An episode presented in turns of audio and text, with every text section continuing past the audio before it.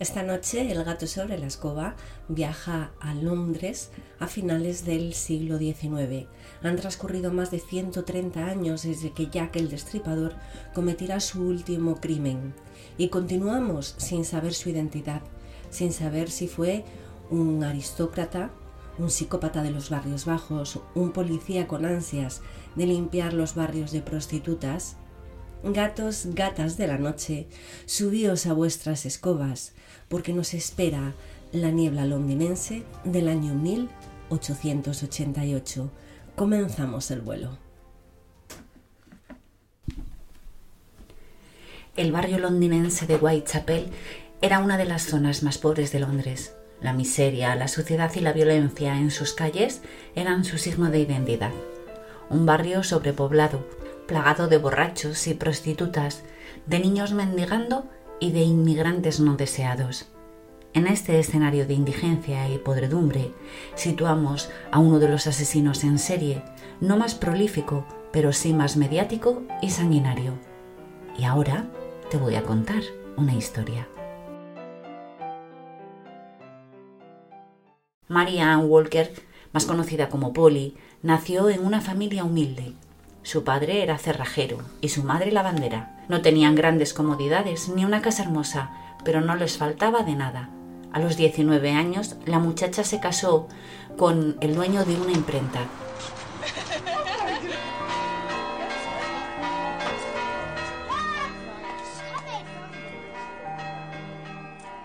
El matrimonio no funcionó.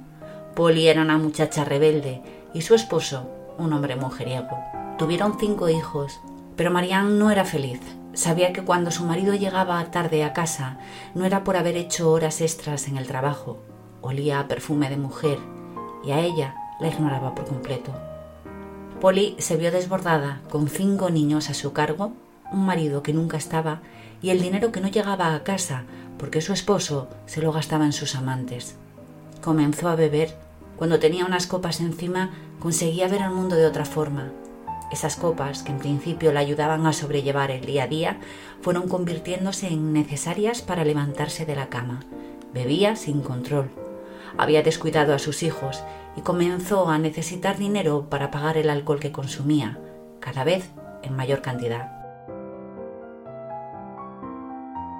Un día, caminando por el barrio, se le aproximó un extraño y le ofreció dinero a cambio de favores sexuales. Polly consintió y descubrió que de esta manera podía obtener los ingresos necesarios para mantener su vicio. El matrimonio acabó separándose y Polly cada vez se vio más perdida, envuelta en una espiral que parecía succionarla hasta lo más bajo de la sociedad. Acabó en el barrio de Whitechapel, ejerciendo la profesión más vieja del mundo, ebria desde el amanecer hasta la noche, sin dinero, sin familia y sin dignidad. Había tocado fondo hasta el punto de no tener los cuatro peniques necesarios para pasar la noche en un albergue de mala muerte salió del establecimiento, gritando, asegurando que los conseguiría rápidamente, ya que había echado el ojo a un hombre solitario con un bonito sombrero que seguramente estaría loco por pagar por su compañía. Las calles estaban vacías, a excepción de algún borracho que se había quedado dormido en una esquina. Los tacones de sus zapatos sonaban como un ruido sordo entre el empedrado de la calle y los múltiples charcos que había en el suelo. La niebla, siempre presente en las calles londinenses, le permitieron ver la silueta del elegante caballero. Estaba parado a unos cincuenta metros de ella, esperándola. Polly no podía ver la cara, pero puso su mejor sonrisa. Le faltaba algún diente y el resto estaban medio podridos. Aún así, había algo en ella que por algún motivo le daba un aspecto agradable. Se colocó con coquetería el sombrero y pese al frío de la noche, se abrió el abrigo para mostrar un vestido escotado que realzaba su pecho y le hacía pensar que estaba más atractiva. El 31 de agosto de 1888, las 4 menos 20 de la madrugada, un carretero la encontró tirada en la calle. Tenía el cuerpo destrozado. La garganta presentaba dos cortes profundos, así como varias puñaladas en el abdomen. Enseguida se relacionó este asesinato con el de otras dos mujeres. La prensa comenzó a publicar con gran sensacionalismo que había un asesino en serie. No sabían lo acertados que estaban en sus informaciones. Tan solo cinco días después, el cadáver de Annie Chapman apareció cerca de la calle en la que se había encontrado a Polly.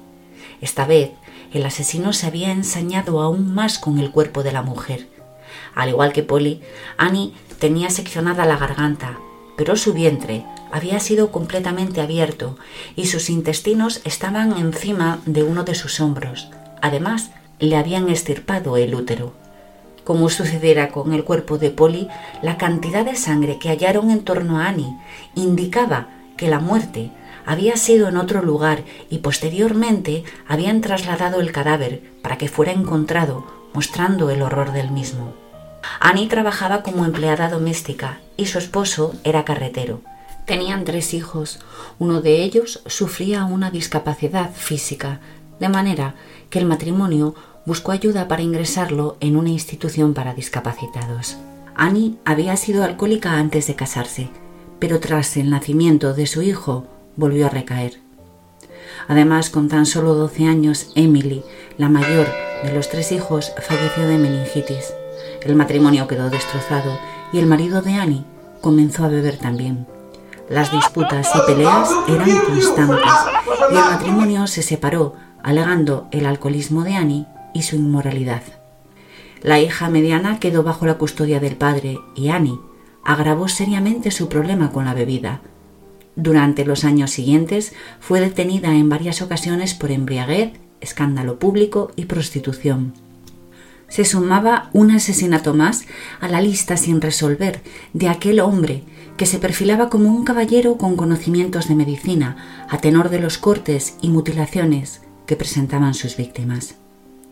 La sed de sangre del asesino parecía ir en aumento porque el 30 de septiembre descubrieron no uno, sino dos cadáveres, el de Elizabeth Stride, una mujer de origen sueco con un pasado similar al de las mujeres halladas anteriormente, había vivido de la caridad durante unos meses, hasta que se fue a vivir con un trabajador de los muelles. Lid, como la llamaban, fue detenida también en varias ocasiones por ebriedad y desorden público. Cuando no bebía, era una mujer tranquila que obtenía algunos ingresos trabajando de costurera o limpiando en alguna casa. Pero le gustaba frecuentar las cantinas del barrio durante la noche. Raro era que no encontrase algún hombre que la invitase a una copa a cambio de sus favores. Esa noche había bebido bastante. Un grupo de marineros celebraba su permiso en tierra y ella había aprovechado la ocasión, sentándose en el regazo de varios marinos, que no dudaron en ofrecerle una jarra de cerveza mientras metían la mano en su escote o bajo su falda. Cuando salió de la taberna caminaba insegura. El alcohol no la dejaba mantener el equilibrio. Llevaba el abrigo desabrochado, aunque la noche era fría, los grados de alcohol que llevaba en el cuerpo la mantenían caliente. Un caballero se acercó a ella, la cogió de la cintura y prometió acompañarla a casa. Coqueteó con él. Su ropa le indicaba que podría sacar unos buenos peniques. Por un momento pensó incluso en la idea de convertirse en su querida y que la sacara de la miseria en la que vivía. Su amiga Lenny vio cómo se alejaba con aquel hombre elegante y sintió una punzada de envidia. Pensó en acompañarla. Estaba segura de que el hombre no pondría pegas a tener dos mujeres a su disposición, pero un marinero la cogió por la cintura y la llevó de vuelta al bar. No sabía lo cerca que había estado de que esa fuera su última noche. Lenny no fue la única que la vio aquella noche alejarse abrazada de aquel tipo, que se veía completamente fuera de lugar en un barrio tan pobre. Algunos hombres y mujeres deambulaban por la calle, se reían de manera escandalosa, dejando que el vino les trasladase a un lugar menos turbio que Whitechapel.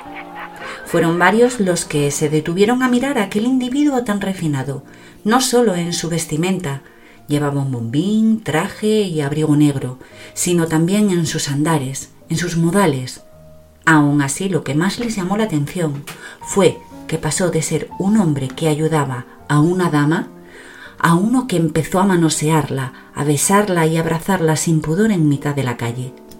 Pero cada uno estaba lo suyo, y poco tiempo perdieron en fijarse en la extraña pareja.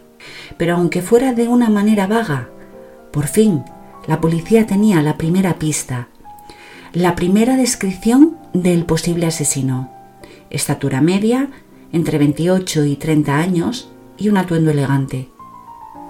En este caso, Liz no presentaba mutilaciones en el abdomen, únicamente tenía la garganta seccionada, por lo que se pensó que en esta ocasión el asesinato se cometió en el lugar donde hallaron el cuerpo y tuvo que dejar a medias su horrible crimen.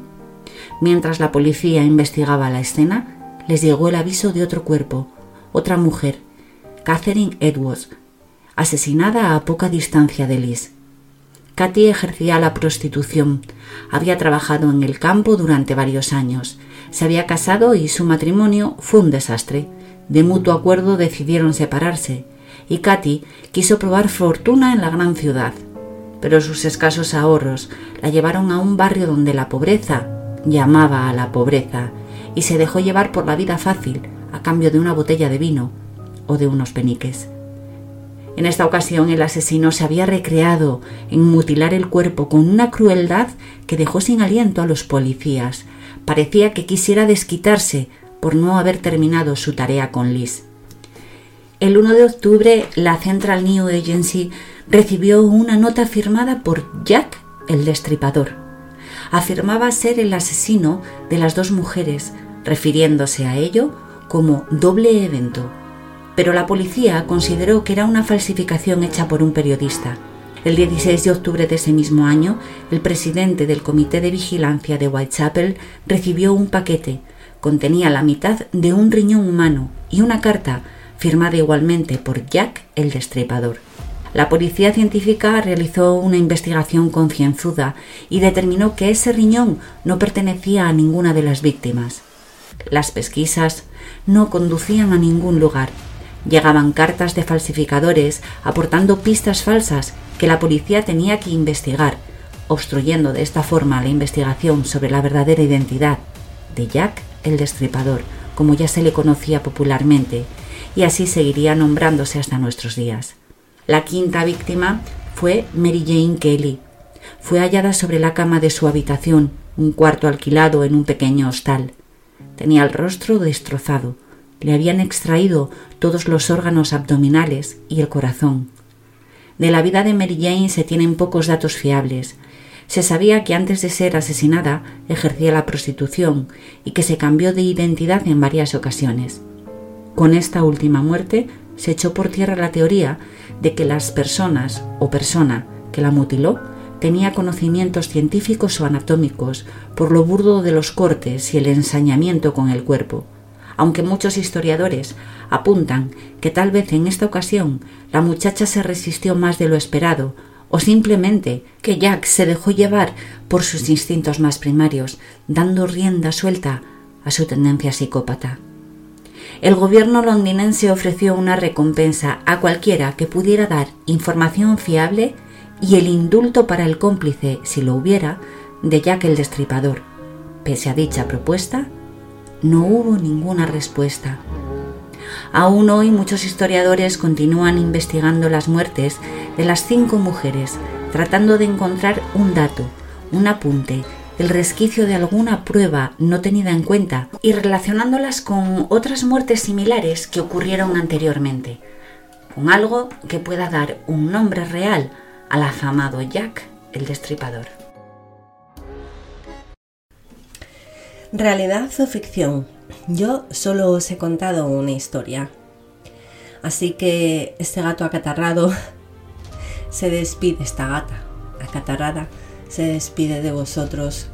Em, bajaos de vuestras escobas, maullad a la luna y contad siete días para escuchar una antigua leyenda, un nuevo relato o una inquietante verdad. Y por favor, si el vídeo os ha gustado, suscribiros, darle al like o haced un comentario. Es la forma de que esta escoba cada día vuele más alto.